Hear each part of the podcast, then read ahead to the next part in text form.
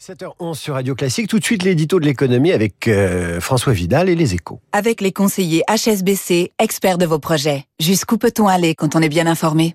Bonjour François Vidal. Bonjour David. Le couple franco-allemand, c'est de cela qu'il est question aujourd'hui. A-t-il encore un avenir? C'est la question à laquelle vous essayez de répondre. Olaf Scholz et Emmanuel Macron, lors d'une réunion au sommet à Hambourg, vont devoir répondre à cette question. Oui, et c'est loin d'être certain, David. Hein. Alors, la relation franco-allemande n'a jamais été un long fleuve tranquille, hein, loin de l'image d'épinal d'une union sans nuages, dont le moteur serait l'approfondissement de la construction européenne.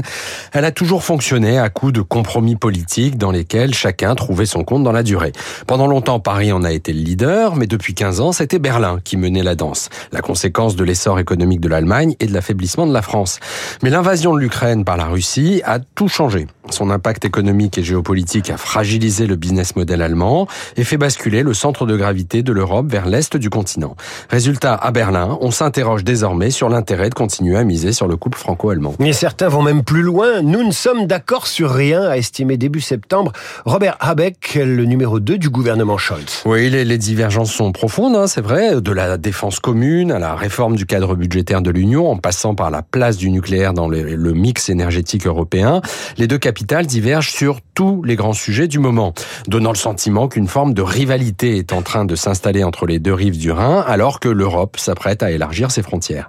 Dans un tel contexte, une mise au point s'impose pour définir une plateforme commune. Il faut espérer que le sommet de Hambourg, auquel participeront une quarantaine de ministres des deux pays en soit le théâtre, mais il faudrait pour cela que l'Allemagne y parle d'une seule voix, et c'est bien le problème, car la coalition au pouvoir à Berlin est très fragile, et que chacun des trois partis qui la composent souhaite faire entendre sa petite musique, de quoi parasiter durablement le dialogue avec Paris. Et à demain François pour faire entendre votre petite musique à vous, Radio Classique 7h13.